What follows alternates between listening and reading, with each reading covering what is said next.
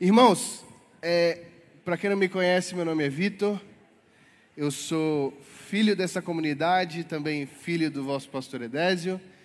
Eu e a minha esposa, a Milena e a Vitória, minha irmã, fica de pé, porque quem não conhecer vocês, passa a conhecer agora. A gente passou seis meses longe. Vitória, minha irmã, está solteira, por sinal. Então, pensa numa moça top, linda, cheia de qualidades. Depois a gente conversa. Pode me procurar, eu não vou ficar chateado, eu vou ficar feliz. Amém? Irmãos, é uma alegria estar com vocês. É, como eu falei, nós passamos cerca de seis meses longe de casa, vivendo inúmeras coisas que Deus separou para nós, vivendo a perfeita vontade de Deus para nós nesse tempo. E eu quero te encorajar essa noite. O meu objetivo aqui essa noite, além de te contar muito do que Deus fez nesse tempo, mas a minha oração e o meu desejo no coração é que você também seja encorajado a viver coisas extraordinárias com Deus e a viver o centro e a perfeita vontade de Deus para a sua vida. Diferente da minha, diferente da Milena, diferente do Cláudio ou qualquer pessoa que está aqui. Deus tem um relacionamento íntimo e singular com você e com a sua vida. E Ele preparou sonhos e planos para você. Ele desenvolveu no propósito eterno dele, desde a fundação dos tempos, algo específico para você. E isso é insubstituível. Isso não diz respeito a nenhuma outra pessoa, ninguém mais pode viver a vontade perfeita de Deus para você. Ou mesmo que você decida viver outras coisas na sua vida, elas nunca serão comparadas com a perfeita vontade de Deus. E eu gostaria muito que você abrisse a sua Bíblia no livro de Jeremias, capítulo 29.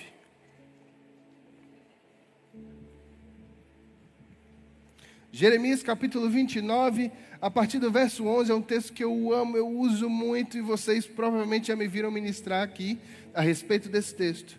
Que ele fala sobre os planos que Deus tem a nosso respeito. É um texto que eu amo porque ele demonstra para mim o amor e, e a importância que Deus dá à minha e à sua vida, preparando um plano, um sonho, um projeto para mim para você. Então, esse texto me faz entender que no acumulado da vida, ou, ou nessa multidão de pessoas que estão por aí, eu e você não somos mais um. Eu, eu me sinto muito querido e amado pelo Senhor quando eu leio esse texto, porque a palavra vai dizer que ele, te, ele preparou para o povo dele, para as pessoas que ele escolheu, planos e sonhos. Olha o texto que, que diz. Jeremias capítulo 29, a partir do verso 11, diz assim: Porque sou eu quem conheço os planos que tenho para vocês, diz o Senhor, planos de fazê-lo prosperar e de não causar dano, de dar a vocês esperança e um futuro. Obrigado, Otávio. Meu cunha também está solteiro, mas não está na hora, então, meninas, tira o olho. Deixa crescer mais um pouquinho, né? Irmãos, esse texto está dizendo que Deus tem planos para nós e a boa notícia é que é planos de fazer-nos prosperar, de não nos causar dano, plano de dar a nós futuro e esperança. Então a boa notícia essa noite é que Deus preparou algo maravilhoso. Amém? Glória a Deus. Eu não sei você, mas eu fico animadíssimo quando eu ouço de Deus que Ele preparou algo bom para mim, porque eu sei que o que vem de Deus é maravilhoso. A Bíblia diz que a vontade dele é boa, perfeita e agradável. Então, quando a palavra está me dizendo, olha, eu preparei um futuro e uma esperança para você, eu preparei algo maravilhoso para você, isso pode nos encher de alegria e júbilo. Isso pode nos encher de fato de esperança, porque nós sabemos que o nosso Pai o Pai das luzes, o Pai celestial, o Deus Todo-Poderoso, escolheu planos e sonhos para nós. Glória a Deus. Mas é importante a gente entender e lembrar que a realização desses planos que Deus preparou depende muito mais da nossa resposta a esses planos do que propriamente do Senhor, que já fez todas as coisas. Essa, essas semanas atrás eu vi alguém dizer: olha, é, a frase, quando alguém diz, olha, Deus está tardando ou Deus está tá, tá demorando porque Deus está caprichando. Já ouviu essa expressão? Ah, não chegou ainda porque Deus está caprichando. As pessoas usam normalmente quando falam de relacionamento, de casamento, ó, não casou ainda porque Deus está caprichando e tal. E, e, e, irmão, quando a gente fala isso, a gente está dizendo, olha, Deus precisa de tempo para ser perfeito.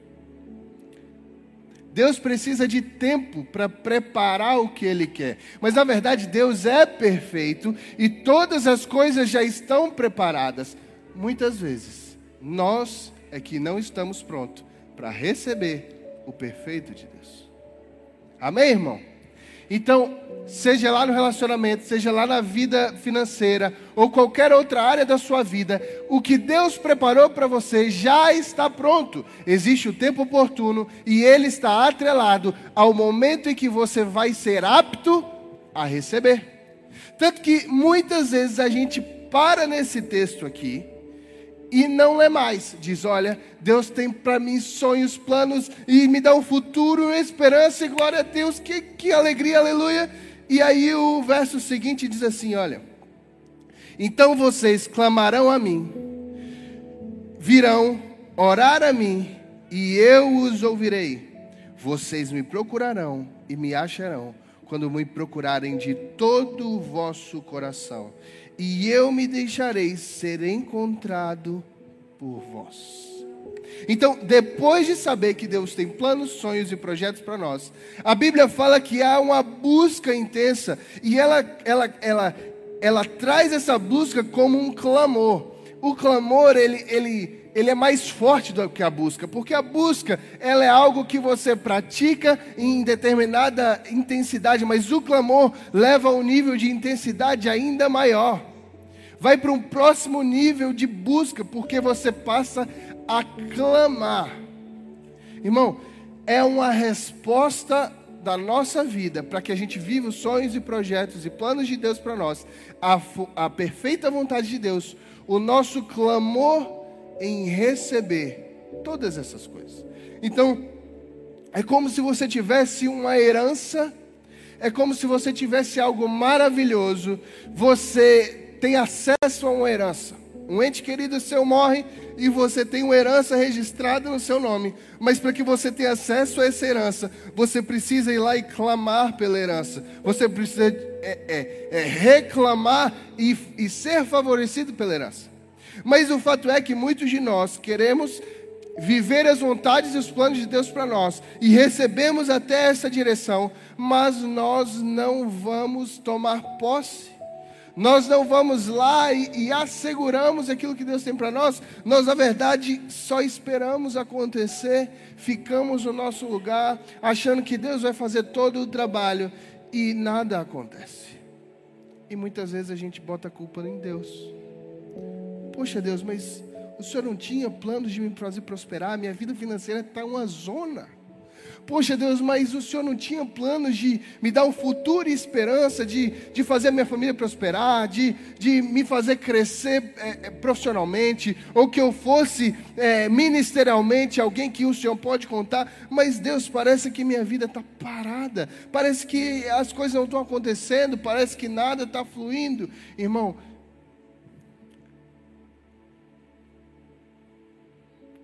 Deus está esperando eu e você, tomarmos a posse da herança.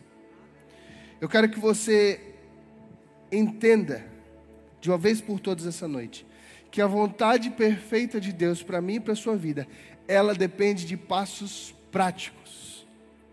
Ela depende de uma forma prática de eu e você tomarmos posse disso e viver todas essas coisas. E com isso eu quero te dar alguns exemplos desse último tempo.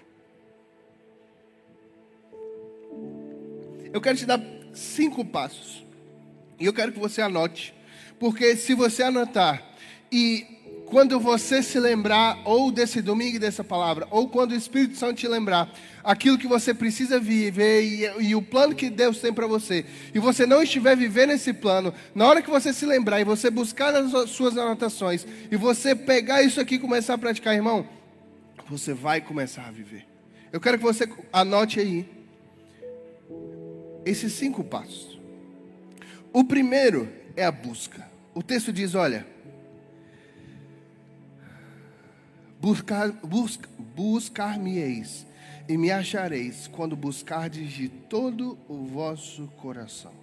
E a Bíblia diz: Eu me deixarei ser encontrado por vós. Irmãos, dentro daquilo que a gente viveu nos últimos seis meses, eu quero contar alguns testemunhos. E cada passo que eu te falar aqui, eu vou te contar um caos, como diz. Um testemunho de coisas que Deus fez e por que Ele trouxe a mim no coração esses passos. O primeiro é a busca. Irmãos, nós saímos daqui no meio do ano passado. E eu e a Milena estávamos há um tempo sentindo no coração a necessidade de passar um tempo fora e receber algo de Deus diferente. O Espírito Santo começou a colocar no nosso coração. É estranho quando você, na sua vida natural, você começa a ter uma sensação: olha, a gente precisa viver algo assim. Eu estou precisando viver algo específico desse jeito. Deus tem algo para mim fora, eu não sei o que é ainda. Muitas vezes o Espírito Santo está começando a colocar no seu coração e você vai sentindo e entendendo o que Deus tem para você.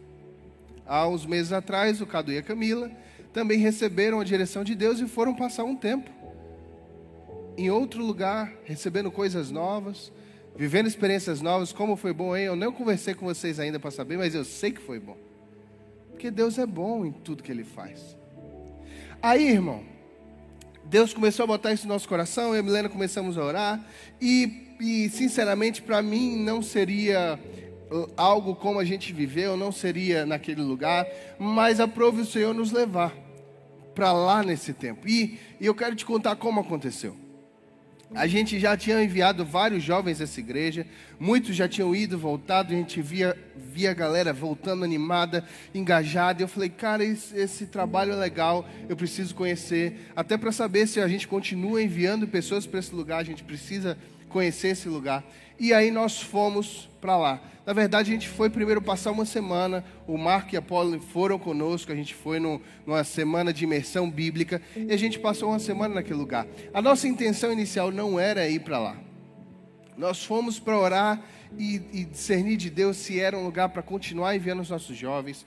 Esse lugar é a Dunamis Farm é um lugar que prepara pessoas para a missão, prepara jovens para a missão. Então, ele envia para muitas partes do mundo pessoas de várias idades, tem gente nova, tem gente mais velha, que são preparados nessa base missionária, junto com o Fire and Fragrance, e são enviados para ao redor do mundo, Brasil e vários lugares.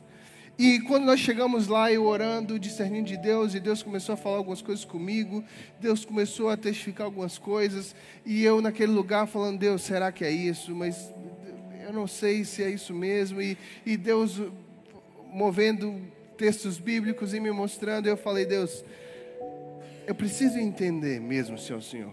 Eu preciso sim, de, um, de uma forma que o Senhor me fale, e não há dúvidas, porque eu quero andar no centro da vontade do Senhor, eu quero, eu quero eu não quero desobedecer, mas eu também não sei se é esse lugar. Me fala, Deus. E num belo dia, nos últimos dias que a gente estava lá nessa semana, eu estava durante um culto, eu estava orando e pedindo ao Senhor todas essas coisas, e eu estava falando coisas específicas com o Espírito Santo ali na minha oração, e eu falei na minha oração, Senhor, eu não conheço essa pessoa que está ministrando, mas se é o Senhor mesmo que está falando comigo, faz ela sair de lá e vir aqui falar comigo. Irmão, eu fiz uma prova com Deus e eu não sei você, mas é um negócio meio maluco de fazer, porque a pessoa imagina, eu estou pregando aqui, do nada eu desço e vou falar no ouvido de alguém. Não faz sentido, não é algo normal. E é uma dica para você: quando você for fazer prova com Deus, não faz, olha, se, se eu conseguir respirar, é do Senhor. Não, irmão. Tem que ser algo realmente sobrenatural. E aí eu estou orando, pedindo o Espírito Santo, e Deus, olha, me confirma. Se ele ficar no canto dele, que é o natural, pronto, eu sei que não é, mas se é para eu vir, faz esse cara sair de lá, irmão. Não é que o, não é que o cara veio. O pastor desceu de lá, o culto comendo solto, o Espírito Santo descendo. E aí ele vem na minha direção. Na verdade, eu não vi ele vir na minha direção porque eu estava de cabeça baixada, eu estava orando. Nem Milena, que estava do meu lado, sabia o que eu estava orando. E ele veio no meu ouvido e falou: Deus está me mandando falar isso, isso, isso. Irmão, a minha oração todinha, o que eu estava falando, só eu e Deus, que ninguém sabia. E aí eu entendi, Deus, não resta dúvida. É para vir. Então eu voltei, tive o tempo ainda com vocês, com a igreja, com os pastores, compartilhei, compartilhei com o pastor Sócio, com o pastor Edésio, e nós fomos como igreja é, é, orando, e, e os pastores orando, e nós fizemos um jejum para saber se era tempo, e de fato Deus confirmou, e amém. Foi. Mas eu quero te dizer que esse primeiro passo, a busca, é importante demais, irmão. Porque se eu não me colocasse nesse lugar de entender a vontade de Deus, ouvir a voz de Deus e saber qual era o passo que Ele tinha para me dar, se eu simplesmente decidisse na minha próprio entendimento, eu nunca viveria essa experiência, eu nunca teria testificação de Deus e eu nunca estaria contando para você aqui hoje. Então a busca é se colocar num lugar de ouvir a Deus e colocar, Deus, eu preciso te ouvir, Deus, eu preciso da tua direção. Mas isso, irmão, não é só para uma mudança radical. Isso pode ser no seu trabalho, na sua, no seu contexto normal. Deus, é esse negócio, esse negócio é para fazer ou não é? Deus, essa mudança na minha empresa é, é para fazer ou não é? Deus, essa proposta de emprego é para eu entrar nesse lugar ou não? E pede as confirmações. Deus, o Senhor pode falar através da palavra, principalmente, que é a primeira forma que, que Deus fala. E a palavra já vai te dar vários parâmetros para eliminar decisões que não são do Senhor. Mas Ele também pode te falar através de sonhos, Ele também pode usar pessoas como usou para falar comigo, Ele pode usar os seus pastores, os seus líderes, os seus pais, os seus amigos, pessoas que estão perto de você, que Deus vai usar para falar com você. Mas o fato é que se esse primeiro passo não for obedecido, nenhum outro que venha a seguir vai acontecer. Se eu e você não buscarmos a Deus, e a palavra em Jeremias diz assim: então vocês clamarão a mim, virão orar a mim, e eu vos ouvirei. O compromisso de Deus comigo e com você é que a nossa oração quando nós vamos clamar e suplicar, Ele vai se deixar ser encontrado e Ele vai ouvir. Então, é, é logicamente, é o primeiro passo que você precisa dar: orar e ir diante de Deus. E aí vem outra, outro passo, segundo passo, anota aí.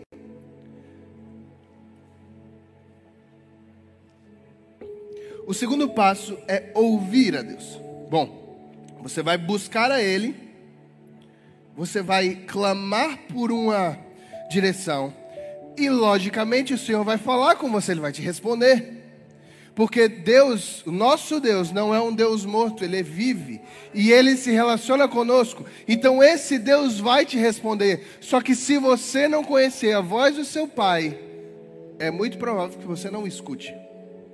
E ele pode estar clamando, se esgoelando e falando, mas você está com os ouvidos fechados para ouvir. É importante entender e começar a identificar a voz de Deus. A voz de Deus, ela pode vir como um trovão, como, como algo gigantesco e pesado, mas muitas vezes ela também vem como uma brisa suave de um pensamento.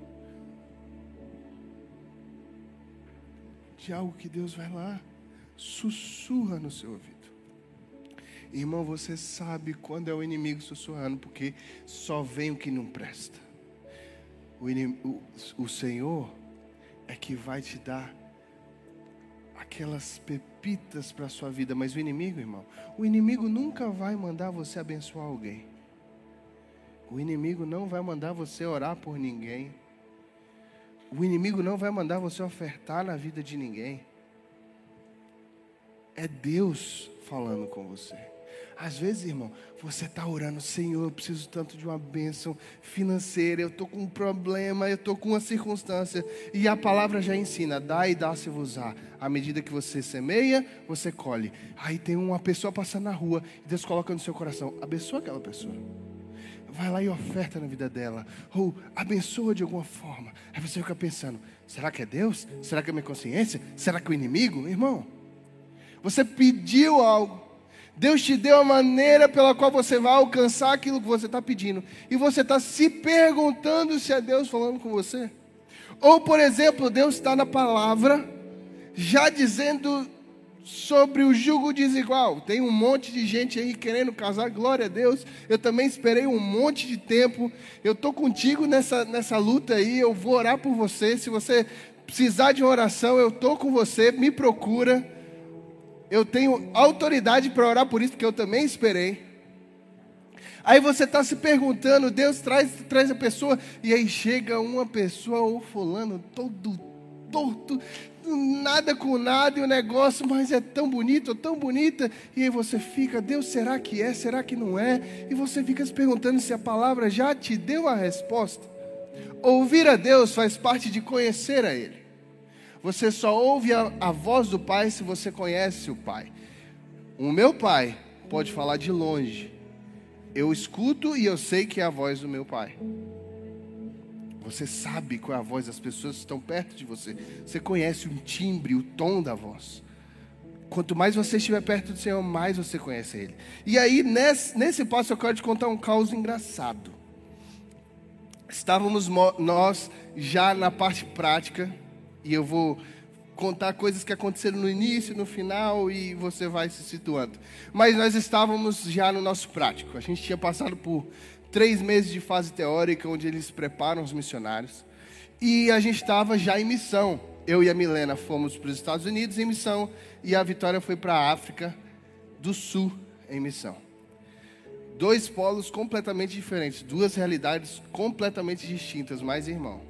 Dois lugares carecidos de Deus e com pessoas que precisam do Senhor. Um, porque tem muito pouco, as pessoas são muito carentes. Outro, porque as pessoas têm demais e acham que não precisam de Deus. Irmão, como foi difícil pregar o Evangelho nos Estados Unidos para tanta gente que já tem tanta coisa e acha que não precisa de Deus. Irmão, pensa num povo que está frio de coração. Não é todo o país, mas muita gente difícil. Irmão, nós estávamos um dia lá no, na nossa equipe fazendo o evangelismo e a gente orando e, e um grupo, ele fez uma oração, Deus, para onde a gente vai? A gente vai sair na rua e a gente precisa da tua direção. Nós precisamos saber para onde a gente vai. E o grupo orou, sentou, se reuniu e orou. Falou, Deus, para onde a gente vai? Daqui a pouco uma dessas pessoas do grupo abriu e falou, olha, é meio estranho, mas eu senti o Espírito Santo me falando para a gente seguir esses pássaros.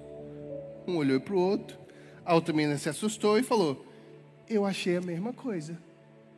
Aí os outros olharam e falaram: Bom, se duas pessoas acharam a mesma coisa, vamos lá, vamos seguir os pássaros. Irmão, era um, um, como é que é um amontoado de pássaros? Enxame não é que é, é inseto. Quem sabe? Um bando? Um bando de pássaros? Hã? Vai, um bando. Se, se não for, a gente corrige depois. Mas tinha muito pássaro voando e eles iam para lá, iam para cá. Sabe quando tem muito? E eles iam e pousavam no lugar e eles seguindo. Entravam na rua e falavam com uma pessoa, falavam com outra. E passou um tempo, esses montes de pássaros pousaram num telhado. Chegou no telhado dessa casa, tinha uma mulher na varanda. Esse grupo estava passando e ela puxou conversa com eles. Foi a primeira vez em mais ou menos um mês nos Estados Unidos que alguém puxou conversa. Só para você ter noção de como o negócio é lá. Primeira vez em mais ou menos um mês que alguém puxou a conversa. E ela puxou conversa. Eles pararam para conversar com ela. E eles foram conversando sobre as coisas que a gente estava fazendo, o que, que eles estavam fazendo ali. E ela falando da vida dela, falou da dificuldade que ela estava passando com a filha que tinha tido um, mais um filho e que não era casado e ela estava vivendo uma circunstância difícil em casa. E ela começou a compartilhar, irmão, compartilhou da vida e falou, falou, falou. Em determinado momento, eles convidaram ela para o jantar de ação de graças, que é um negócio muito grande lá. Eles, todo mundo comemora o jantar de ação de graças. E essa, essa mulher começa a chorar. E ela testemunha que ela não tinha nenhuma condição de fazer e ela estava muito triste que ela não ia conseguir fazer o jantar de ação de graças. Então ela foi convidada. E naquele dia ela se converteu, ela entregou a vida a Jesus. Aquela mulher entrega a vida a Jesus, calma que não calma não. Aquela mulher entrega a vida a Jesus e aí começa, irmãos, um acompanhamento, meio que um discipulado nesse processo. E essa equipe voltou na casa dela algumas vezes, pôde falar com toda a família Toda a família dessa mulher foi abençoada. Nós levamos cesta básica, roupa de criança e nós assistimos aquela família por todo o tempo que a gente estava lá. Foi, foram pessoas que a gente abençoou e que a gente ministrou sobre elas. Acabou esse negócio aí, os pássaros partiram para outra rua, continuou nos pássaros e chegaram numa loja. Irmão, chega nessa loja, uma loja de boneca. Um monte de boneca. Mas você já assistiu Chuck, irmão? Rapaz, o negócio era macabro. Eu estou falando a verdade. Muito pesado e você, a sensação que dava é que os bonecos tudo estavam olhando para você. Uns bonitos, uns feios e a loja chapada de boneca. Essa mulher, a mulher começou a falar sozinha e diz, é, nesse momento eu não estava. Os meninos falaram que ela estava falando sozinha, só que uma pessoa do grupo achou que ela estava falando com ela. E aí começou a conversar, e conversa vai, conversa vem, não sei o que e tal. E aí foram e falaram do Evangelho, pregaram para essa mulher. E essa mulher entregou a sua vida a Jesus. Irmão, agora presta atenção. Foram orar, fazer oração de confissão. Escreve meu nome no livro da vida, sabe? Você que é crente já passou por isso, você que não, pode passar hoje, a gente fala disso mais tarde. Mas essa mulher foi entregar a vida a Jesus. E no meio da oração, irmão, as bonecas começam a gritar. Tem vídeo, irmão. Tem vídeo. Depois, quem quiser, eu posso mostrar. As, mulher, as bonecas. E os meninos. Eu não estava na hora.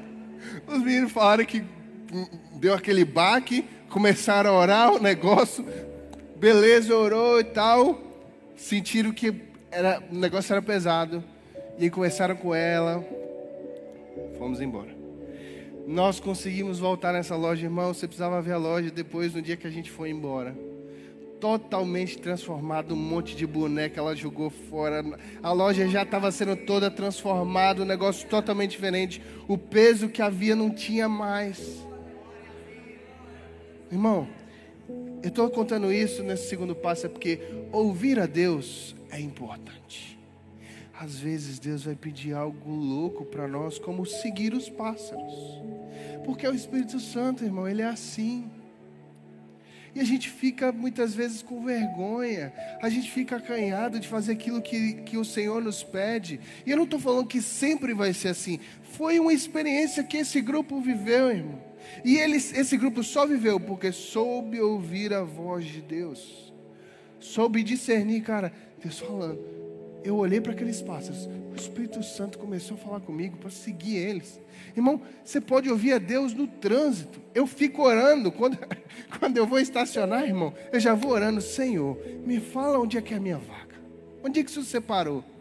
Você fica brincando assim, irmão, e rindo, mas é verdade. Deus é um Deus relacional que está conosco. E, e, a Bíblia diz que o Espírito Santo foi deixado como consolador, habita em nós.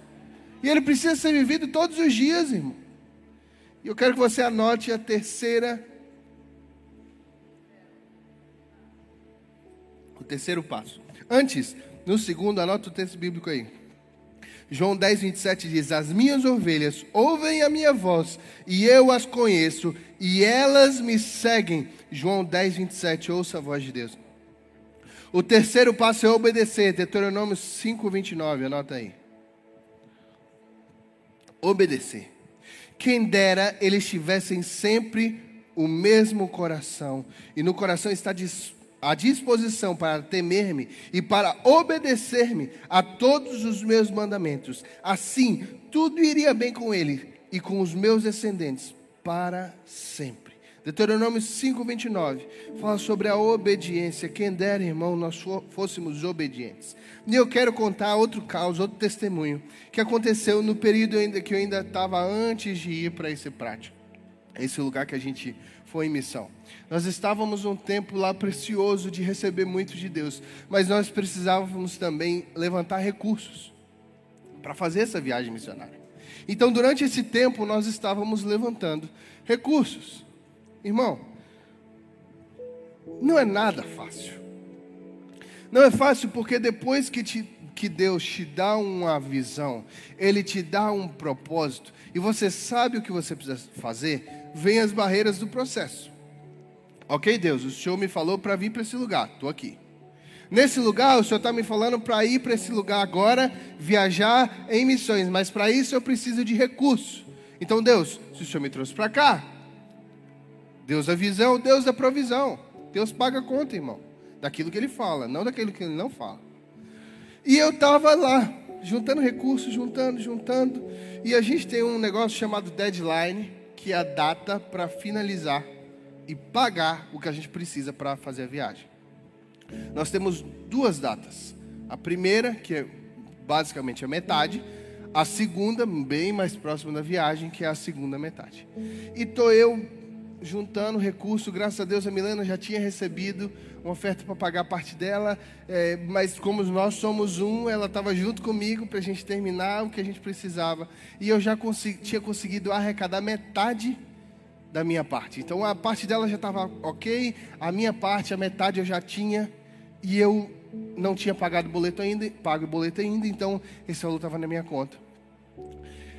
Ai, um belo dia eu estou no culto, adorando, e Deus falando muita coisa, e, e, o meu coração movendo, e Deus curando muita coisa em mim, falando comigo, e daqui a pouco Deus pede para abrir o, o Espírito Santo pede para abrir os olhos, eu abro os olhos, o Espírito Santo pede para olhar para uma pessoa, eu olho para a pessoa, o Espírito Santo fala assim comigo: tudo que você tem, dá para ela. Irmão, quando eu vi isso do Espírito Santo, eu falei: Jesus, o senhor tem certeza? Irmão, faltava uma semana para pagar 10 mil reais. Eu tinha cinco. E o Espírito Santo me pediu: entrega tudo. Eu falei, Senhor. Ele falou: entrega tudo. Aí eu conversei com Milena. Ela olhou para mim assim. Ela falou: Deus mandou? Eu falei: mandou. Ela falou: entrega. E começou a chorar já. Aí eu Tá bom. Você não chorou? Chorou de emoção. Irmão, ser usado por Deus é maravilhoso. Quando você escuta a voz de Deus e Ele te usa. Irmão, resultado. Essa pessoa já tinha, já tinha ouvido de Deus que eu iria ofertar e fazer isso. E ela já tinha falado com uma outra pessoa muito próxima. Olha, eu ouvi de Deus que Vitor e Milena iam fazer isso, isso e isso. E guardou. E esperou. Irmão, eu ofertei. Chegou uma semana depois e Deus pagou tudo. Agora presta atenção, não acabou não. Depois desse dia, que Deus mandou eu entregar, eu falei assim: Ó oh, Deus, estou tranquilo. O Senhor mandou, eu obedeci, eu sei que a bênção vem. Não sei o dia, não sei a hora, não sei como, não sei quem, não sei porquê, mas vem, porque o Senhor mandou, eu obedeci, não tenho mais nada. No dia eu pensei assim, rapaz, a conta é 10, eu tenho 5. 5 não resolve, só 10 resolve. E está na mão de Deus, o Deus que dá 5, dá 10. Toma aqui, entreguei. Beleza, irmão, passou a primeira, Deus me ajudou, o negócio foi pago, parcelei ali uma parte no cartão, os dois mil que sobrou, eu passei no cartão e parcelou não, duas vezes para eu pagar nos meses que eu estava lá. E aí chegou na tão esperada segunda deadline, que é o último dia de pagar o restante todo. Se você fez a conta, 10 é metade, 20 é o dobro, era quase 20 mil, era 20, 20 e poucos mil para pagar. E eu não tinha nada da segunda deadline. Nada, irmão. Não tinha nada. Eu só tinha pago os 10 da primeira e chegou no último dia. Esse dia foi o dia que eu vinha para o casamento do meu amigo Anderson, que eu não ia perder por nada nessa vida. Então eu estava me programando para vir para o casamento. Era o dia que eu ia sair de lá e vir para cá. Nesse dia tinha que pagar tudo. Falei, Deus, o senhor falou que ia fazer? Amém, eu não vou me preocupar. Procurei o, o, os pastores do lugar, conversei o que, o que Deus tinha falado comigo. Eles não tiveram problema de abençoar para eu vir para esse tempo aqui. E aí eu tô arrumando minhas coisas, eu e Milena no quarto, arrumando a nossa mala, as nossas coisas, não sei o quê. Daqui a pouco eu recebo uma mensagem, irmão. Duas pessoas. Uma que eu não via há mais de 10 anos. Mandando mensagem para mim, Vitor, estou depositando na sua conta quatro mil e, e tantos reais. A outra, Vitor, estou depositando na sua conta mil e poucos dólares. Irmão, no último dia, no último segundo, arrumando as minhas malas e confiando no Senhor, Deus pagou tudo. Agora, não só o meu, mas Deus pagou de mais de 150 pessoas. Irmão, você não tem noção. Jovem que não tem aonde tirar um centavo. E olhando e falando, Deus, o Senhor é mesmo. Quando o Senhor está no negócio, faz brotar água da rocha. Faz, irmão, faz brotar água da rocha. Não tem a ver com ter, tem a ver com o Deus que tem, irmão. Eu nem sei se eu sou eu sou liberado a falar de todos os valores. Irmão, é muito importante obedecer. Deus vai te pedir coisas, irmãos. Deus vai te pedir atitudes. Se você orar e buscar, se você ouvir a Ele, Deus vai muitas vezes te pedir sacrifícios. O texto que fala sobre a perfeita vontade de Deus diz assim: olha, Paulo falando com a igreja, rogo-vos, eu imploro a vocês que, pela misericórdia do Senhor, ofereçam o seu corpo como sacrifício vivo, santo e agradável. Esse é o culto racional de vocês, para que você possa experimentar a boa, perfeita e agradável vontade de Deus. Para que você experimente isso, é necessário sacrifício. Para mim, foi entregar tudo naquele momento. Eu não sei o que Deus vai te pedir. Pode ser que Deus te peça um relacionamento. Pode ser que Deus peça a você uma pessoa pela qual você imagina que é de Deus para você e Ele esteja falando: não, filho, não, filha, não é. Entrega, porque não é. Pode ser um trabalho ou uma oportunidade ou uma porta que você acha que é Deus que abriu e Ele está falando, filho, não é. Não entre por essa porta, não aceita esse negócio, não faz isso. Pode ser tantas coisas, irmãos, e Deus vai te pedir. E a minha palavra para você hoje é: obedeça. O quarto passo, anota aí.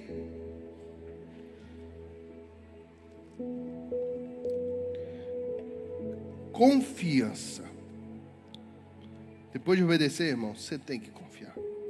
Provérbios 3, de 5 a 6 diz assim: Confie no Senhor de todo o seu coração. E não se apoie no seu próprio entendimento. Reconheça o Senhor em todos os seus caminhos, e Ele endireitará as suas veredas. E eu quero contar um testemunho de quando nós estávamos no meio da cidade evangelizando. E nós entramos numa loja de donuts. Se você não sabe o que é donuts, é aquelas rosquinhas americanas. Nós entramos, fomos conhecer. E aí nós entramos lá. Uma fila enorme, chegamos no caixa e tinha um rapaz chamado Jeremias. Esse rapaz estava no caixa. E o Espírito Santo começou a falar algumas coisas comigo e com um amigo meu que estava comigo. E nós começamos a conversar com esse rapaz, falar do Evangelho. E aí, esse meu amigo teve uma palavra de conhecimento sobre essa pessoa. E ele começou a falar: Olha, Deus está te mandando dizer que você está vendo isso, isso e isso. E o Senhor está me falando que você está tá com esse e esse problema. Irmão, começou a destrinchar a vida do menino todinho. E, e o menino no balcão começou a regalar os olhos. Começou a ficar com duas potocas gigantes. E ele começou a falar: Mano, como é que você sabe? Cara, como é que você sabe disso? Não, não é possível. Quem, quem, quem te contou? E ele falou: Não, é o Espírito Santo que estava me falando. E ele começou a falar de Jesus. E começou a falar de tudo que Deus estava falando com ele. E esse menino entrega a vida a Jesus. Irmão, no meio de um, de um lugar de muita gente. E ele já não estava nem aí mais para a fila, fila acumulada, gente esperando. E o menino descendo lágrima. E entrega a vida a Jesus. E entende o propósito dele. E eu estou falando, irmãos, de confiar. Porque muitas vezes Deus fala e te dá direção. E você precisa confiar que é o Senhor. Não se apoie no seu próprio entendimento. É muito fácil achar que é coisa da nossa cabeça e não fazer aquilo que Deus está mandando fazer. É muito difícil. Ouvir mesmo Deus e obedecer e confiar que é o Senhor. E nós tivemos essa experiência maravilhosa, irmão. E no final das contas, a gente nem pagou os donuts. Ele deu para nós. O último passo, e é muito importante que você anote, é descansar. Mateus 11, 28 diz assim: Venham a mim todos os que estão cansados e sobrecarregados, e eu vos darei descanso. Tomem sobre vós o meu jugo e aprendei de mim, pois sou manso e humilde de coração, e vocês encontrarão descanso para as vossas almas, pois o meu jugo é suave e o meu fardo é leve. Irmão, descansar. E eu quero testemunhar dos dias que eu tive hospitalizado e tive que fazer uma cirurgia no meio de tudo isso. Se você não sabe, no meio desse, desse tempo de missão, eu tive que fazer uma cirurgia e retirar meu apêndice. Irmão, completamente do nada. Do nada, do nada, do nada. Um belo dia eu acordei, os meus pais me ligaram, Vitória estava passando mal lá na África, com a dor. E eles falaram, ó, ora pela tua irmã, ela está sentindo uma dor. Lá é muito difícil recurso médico, tudo, então intercede aí. E eu fui, irmão, orar, orei, intercedi por ela. E naquele momento começou uma dor na minha barriga. E eu, opa, o Espírito Santo botou até uma dorzinha aqui para eu lembrar de orar por ela.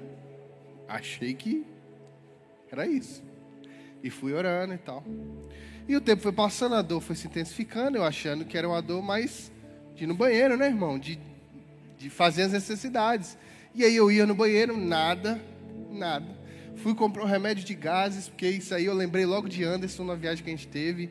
Quem conhece a história sabe que ele achava que ia morrer. Eu vou morrer, eu vou morrer. Estava com gases, irmão.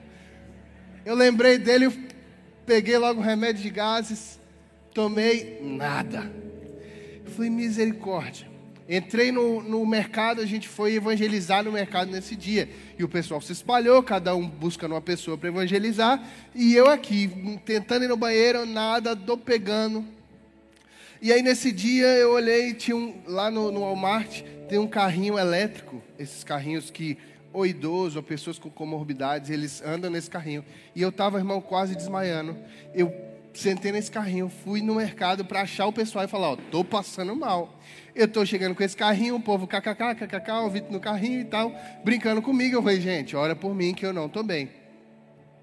Não tô bem, aí o pessoal orou, e eu assim, ainda segurando para o pessoal não ficar preocupado. E aí eu falei, amor, eu não estou bem, eu sei como eu estou. Aí ela, você quer ir no hospital? Eu falei, bom, vamos ver. Às vezes eu vou para casa e fico bem. E eu comecei a orar o Espírito Santo, o Espírito Santo começou a me incomodar, falando, vai para o hospital. Por três vezes o Espírito Santo falando, vai para o hospital. E aí eu conversando com o Espírito Santo, eu falei, Deus, eu prefiro ir para casa, mas o Senhor está me mandando. Então usa três pessoas do, do grupo para falar para ir para o hospital.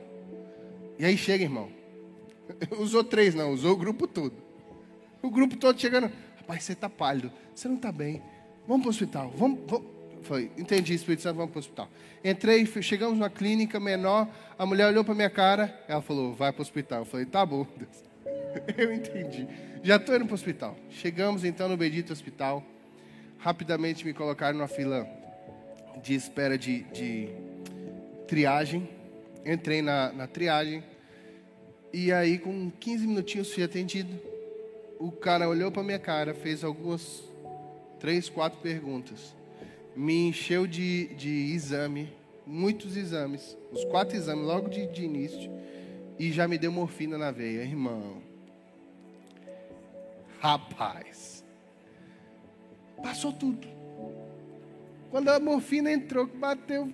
Tipo, comecei a ficar doidão mandando mensagem para os meninos, fazendo vídeo com os meninos, rindo, brincando. E aí, para mim, naquela hora, tô bem, vou para casa, tá tudo certo, tô bem, obrigado, valeu. Pronto ir para casa, irmão. De lá vem uma mulher, fala o meu nome, um pouco errado, porque falando inglês, mas falou. Aí eu falei, sou eu. Ela, vem cá que eu vou te levar para o seu quarto. Tudo em inglês, né, irmão? Mandando em inglês, graças a Deus. Vamos que eu vou te levar para o seu quarto. Eu falei, tá bom. Mas você tem certeza que a pessoa é certa? Porque eu estou bem. Ela confirmou, bipou minha pulseira. Ela falou, não, é você mesmo. Eu falei, então tá bom. Cheguei, entrei, ela me colocou deitado na cama. E aí vem, irmão, dois enfermeiros de lá. Rápido, parecendo Grey's Anatomy. E botando coisa na minha veia. E o, negócio começou pi, pi, pi. E, e, e coisa de, de temperatura e de pressão e de, e de oxímetro e acesso na veia, dando remédio. E eu olhando tudo aquilo, eu falei, Senhor, olha agora o que está acontecendo. Estão me internando. Aí eu falei, moça, moça, calma aí, calma aí. O que está acontecendo? Ela falou, não, o médico não falou com você, não. Eu falei, não, ainda não falou comigo, não. Ela falou, olha só, a gente está te preparando para a cirurgia. Eu falei, é o quê? Não, eu ri. É sério, eu ri. Eu falei, não, não tem condição, eu, não, eu, eu, moro no Brasil, eu não sou daqui, eu preciso entender o que está acontecendo. Às vezes eu faço cirurgia lá, eu estou longe dos meus parentes, da minha casa e tudo, eu não moro aqui, eu tenho que ver se meu seguro cobre, não sei o quê. Ela falou, olha, você vai conversar com o médico, ele vai te explicar tudo, mas você não pode fazer cirurgia no Brasil. Eu tenho, quero, quero te dizer que você não tem opção. Você está com apendicite, o seu apêndice está inflamado, ele pode estourar seu corpo pode se encher de fezes, você tem uma infecção generalizada e morrer. Quando ela falou isso, eu falei: tá bom, entendi, vamos fazer a cirurgia então. Mas pede o médico vir, porque eu preciso entender melhor. O médico veio, eu liguei para o pastor que estava nos auxiliando lá, pastor da igreja que estava nos recebendo, porque, irmão, eu vou te ser muito sincero, na hora, para mim ela estava pegando a pessoa errada. Eu estava caindo de gaiato, eu ia fazer uma cirurgia que eu me abri e não era eu, porque eu estava me sentindo bem, estava com morfina na veia, estava tudo certo, mas o negócio estava banhando e eu não estava sabendo. E aí o pastor veio, eu falei, pastor, olha, estão querendo fazer cirurgia, eu preciso que o senhor venha aqui para ver o que está acontecendo, o senhor entende melhor e eu, eu tenho a barreira da língua, pode ser que eu não, não esteja entendendo alguma coisa certa. Naquele momento, irmão, só queria alguém que tivesse toda disposição de mente para me ajudar a resolver. E eu, no efeito da morfina, Milena tentando entender o inglês e quando eu falei que estava acontecendo, chorando. E aí o negócio, irmão, pensa naquela situação. Chega o pastor, começou a conversar com a pessoa, falou tudo, e aí veio, olha, Vitor, é isso mesmo, você está com a mendicite e você vai ter que operar. Irmão, nisso tem um, um abençoado amigo meu, que ele é de Taiwan. Tem o olho bem puxadinho, irmão. Ele entrou no quarto, eu comecei a explicar para ele, ele começou a rir. Ele começou a achar que eu estava brincando, porque de fato eu sou muito brincalhão e, com os meus amigos. E aí eu estava na viagem, estava brincando e ele achando que eu estava brincando. E aí o meu pai me liga de volta, porque eu tinha ligado para ele, não tinha atendido. Ele me liga de volta e eu começo a explicar: Pai, está acontecendo isso, isso e isso. Vou ter que operar. Nisso, o chinês, que estava com o olho puxadinho, bem pequenininho, ficou com os potocão gigantes. Falando, misericórdia, o que está acontecendo? Começou a orar, a igreja começou a orar. O pastor já botou no, no Facebook de lá, e o povo orando aqui, o povo orando lá, a ordem de pastores, aquele povo todo orando, todo mundo orando. E aí eu estou naquela cama, irmão. Aí feito da morfina, não estava sentindo dor. E eu comecei a orar e falar, Deus, por que, que eu estou aqui? O que está acontecendo eu já entendi. Estou com apendicite, vou ter que tirar meu apêndice, vou operar. Não sei se o seguro vai cobrir ou se eu estou lascado, porque cirurgia nos Estados Unidos é cara, irmão. Foi uns 30 mil dólares, uns 150 mil reais, só para você ter uma noção. Que graças a Deus o seguro pagou. Aleluia. Porque senão eu ia ficar empenhado lá, ficar trabalhando no hospital. Irmão, e eu comecei a perguntar ao Espírito Santo, por que, que eu estou aqui? Por que, que o Senhor me trouxe para cá? E qual é o. Que, que Senhor quer com isso? E eu comecei, irmão, a, a entender que eu estava ali pelas pessoas, que o Senhor ia me usar, porque o apêndice não servia para nada, só que ele queria encontrar pessoas ali dentro. E irmão, todo mundo que entrava no meu quarto, eu começava a falar de Jesus, eu começava a orar e começava, irmão, foi um assistente, foi um assistente social no meu quarto, irmão, para ver como eu estava. Irmão, eu comecei a conversar com aquela mulher, ela começou a contar da vida, dos problemas dela, da filha que tinha se acidentado e que os amigos tinham morrido no acidente, que ela estava mal. Eu comecei a ministrar aquela mulher, ela foi para me ajudar e eu estava orando e, e, e, abençoando a vida dela. Irmão, até as pessoas que fizeram a cirurgia, a equipe médica, eu pude orar por eles, abençoar a vida deles e tantas pessoas que o Senhor alcançou naquele tempo ali, naquele lugar. Sabe por quê, irmão? Quando te, Deus te dá o propósito, Ele fala com você, você tem certeza do que Ele tem para você. Você pode descansar. Mesmo num momento como esse, onde tudo foge do seu controle, onde você corre risco, porque quem não sabe, apêndice é um negócio sério que se estourar leva a óbito. E eu falei com os meus pais, eu falei, pai, eu estou tranquilo. Deus, Deus me encheu de tanta promessa nesse tempo. Deus me falou tanta coisa nesse tempo que só se ele tivesse zoando com a minha cara para me recolher agora. E eu sei que Deus não faz isso. Então, eu sei que não é o momento que Deus vai me recolher. Então, eu estou suave na nave. Irmão, se você sabe o que Deus tem para você, os propósitos, os planos, os sonhos, como a palavra está dizendo que Deus tem ao seu respeito, você não precisa temer no dia da tempestade. Você não precisa se desesperar no dia da tempestade, no dia que parece que o mundo está caindo, que as coisas não estão dando certo, no dia que está tudo indo de mal a pior. Você conhece os planos que Deus tem a vosso respeito planos de te prosperar, de te fazer bem, de não causar dano, de futuro e esperança. Gostaria que você fechasse seus olhos.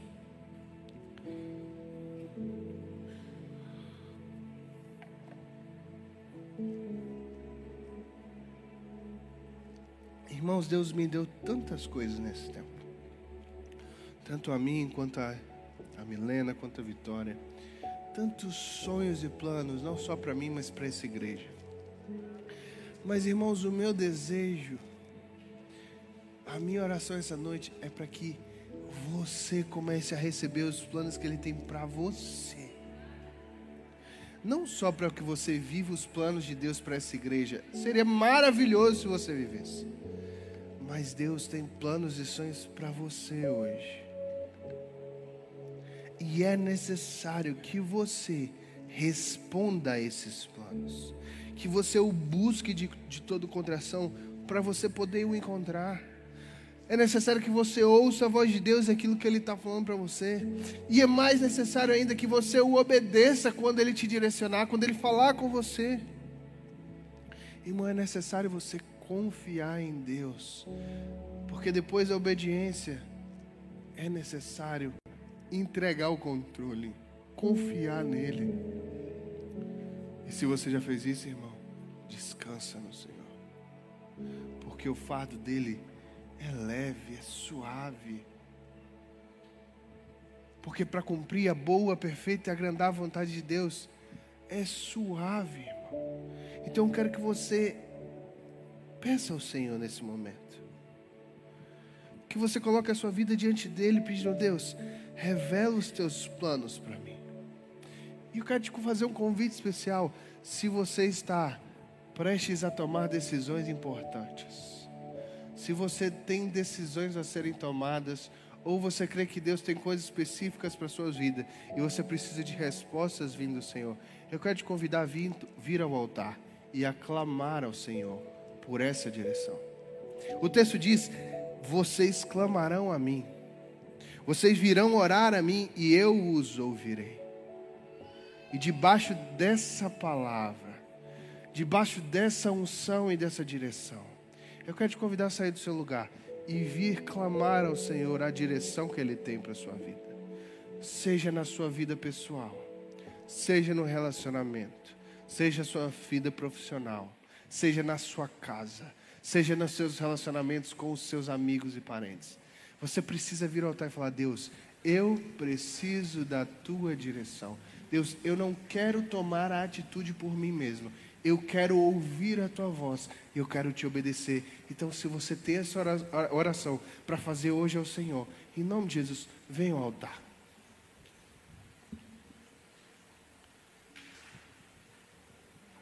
Os pastores vão estar orando por cada um. Mas é muito importante você trazer ao Senhor a sua oração e a sua súplica, o seu clamor. Lembra, ninguém pode fazer por você.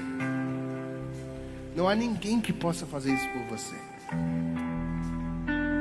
Então, em nome de Jesus, venha apresentar a sua oração ao Senhor.